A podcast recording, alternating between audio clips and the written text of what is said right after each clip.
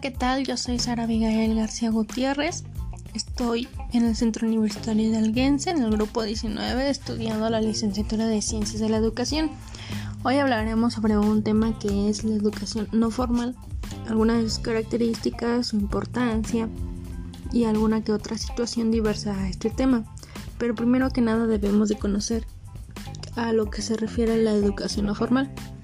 Y es aquella que Mm, toda actividad organizada fuera del sistema organizativo formal establecido puede trabajar de manera separada o dentro de una actividad según las personas o los, objetos del aprendizaje. Esto quiere decir que la educación formal no va a estar frente a cuatro paredes. Bueno, tal vez sí, pero no de la manera dentro de un aula. Esto también se va enfocado a que la educación no formal la vamos a encontrar en cualquier lado. La calle, la casa, la escuela, mm, un parque, no lo sé. En cualquier situación esto no se enfoca que la educación no formal esté solamente en un aula.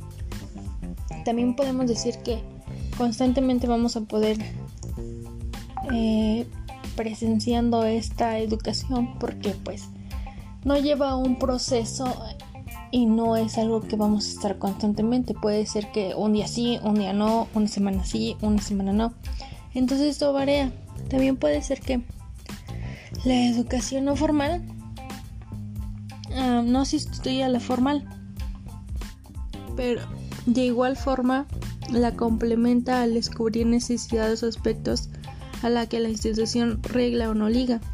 También la UNESCO, por ejemplo, Destaca la flexibilidad que ofrece la educación no formal y cómo permite desarrollar un aprendizaje a medida de cada persona. De hecho, este sería el modelo ideal para dicho organismo. De esta manera, los beneficios de la educación no formal podrían resumirse en que ayuda a crecer y madurar tanto a nivel de personas como dentro de la sociedad al desarrollar las capacidades de cada individuo para mejorar, su autoestima. La capacidad de aprender y descubrir por uno mismo em, se desarrolla una saludable actitud crítica ante el entorno. Otra clave importante es que de este aprendizaje todas las habilidades y conocimientos que se adquieren les acompañarán para siempre. Así que si te interesa, pues pues es una buena opción para descubrir, nuevas cosas, experimentar, ver y observar. Un ejemplo muy claro de la educación no formal es ahorita la situación de pandemia que estamos viviendo en la actualidad. Nosotros estamos teniendo una educación no formal a distancia, porque no es algo presencial, no estamos ahí físicamente, estamos a través de las tecnologías. Entonces, esta educación puede variar. A veces no nos podemos conectar, o a veces sí, o tiene facilidades, pero igual tiene consecuencias. Por ejemplo, hay personas que no entran, hay personas que no cumplen. Entonces, varía cada, cada educación de cada persona que les interese. Tal vez por una cierta parte los hace ver em, que trabajan solos o tienen autonomía. Esa podría ser una de las grandes ventajas de la educación no formal.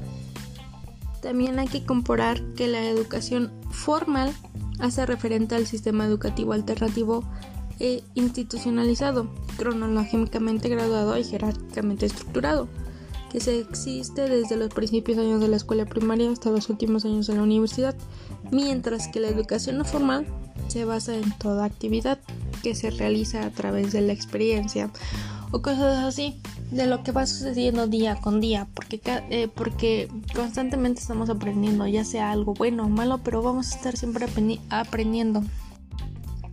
También podemos decir que Combs en 1977 se definió la educación no formal como toda actividad educativa organizada y sistemática que se realiza fuera del sistema escolar para brindar determinados tipos de aprendizaje. Entonces, en conclusión, es de una gran importancia descubrir esta gran diferencia de la educación no formal y la formal. Creo que me agradan ambas partes porque tienen beneficios y tienen consecuencias, pero siempre se busca llegar a ese interés. Entonces, para mí sería mejor una educación formal porque está estructurada, está organizada que una educación no formal, porque lo veo ahorita con esta pandemia y la educación a distancia.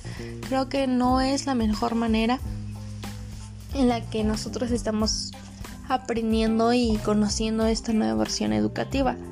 Se me hace más fácil aprender y obtener un aprendizaje significativo dentro de un aula, ya teniendo una organización. Y tal vez mm, no porque no me he dado la oportunidad o porque ya me acostumbré a esa modalidad y se me dificulta un poco estar en esta manera de educación no formal. Y esto sería todo. Muchas gracias.